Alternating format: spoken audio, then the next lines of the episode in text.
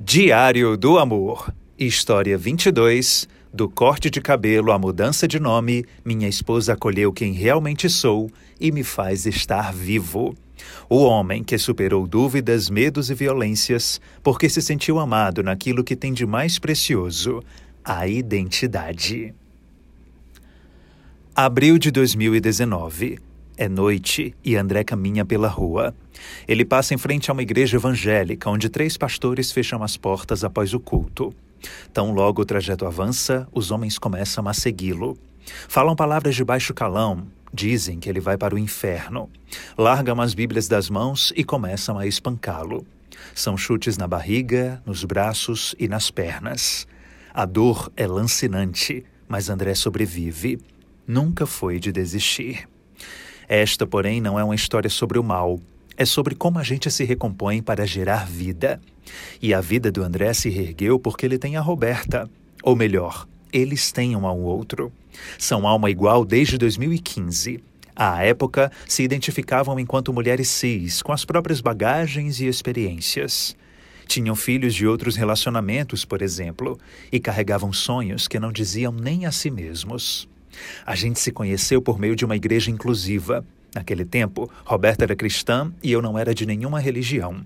Lembro que passamos por muitos processos, porque, sendo LGBTs, tínhamos muito receio de andar de mãos dadas e tudo.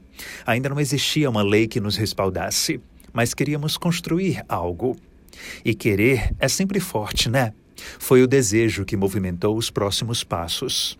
Passaram por todas as fases esperadas de um amor romântico: namoro, compromisso, noivado e casamento. Já se viam distintos, pertencentes. O mundo lá fora, no entanto, continuava estranho. A aceitação de um casal assim geralmente é dura, turva, machuca e corrói.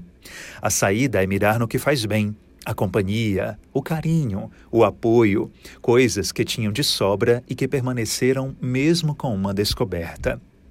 É que no período do noivado, André, antes mulher lésbica, começou a se identificar como homem trans. Olhava para o espelho e não se via mais como antes. Queria mudar, ser quem é de verdade. Foi o candomblé que ensinou. Oxum é rio se muito cheio, transborda. Não é assim com a gente também? Se a gente for agente demais, não dá para guardar, não. André compreendia isso enquanto lidava com os próprios demônios. A relação tão boa com Roberta continuaria depois da revelação? Ela ainda o aceitaria quando a verdadeira identidade dele aflorasse?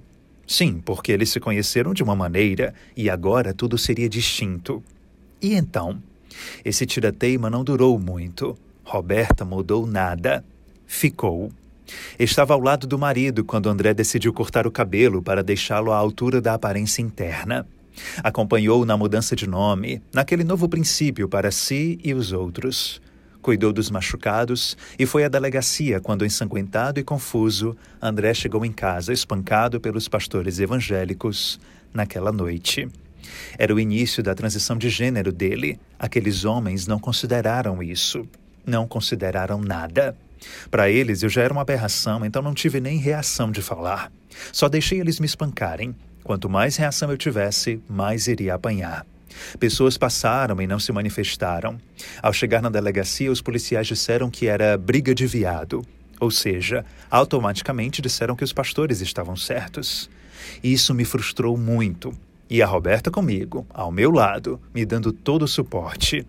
Ela é o meu pilar. André sente isso quando acorda ao lado dela.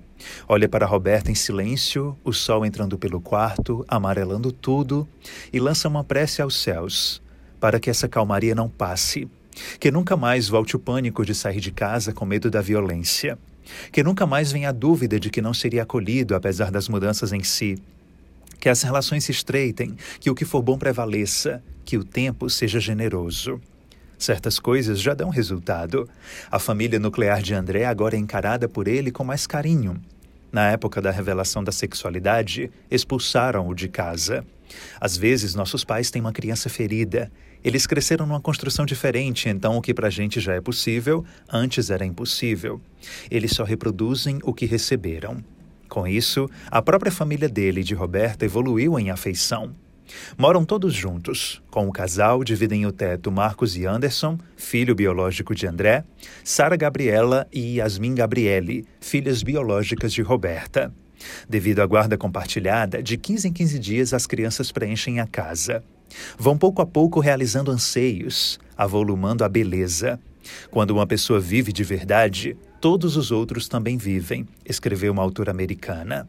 É a pura certeza. Ali no Antônio Bezerra, no apartamento onde tudo acontece, acontece mesmo é o sonho. O amor é uma fonte, e nada paga ser quem se é de verdade.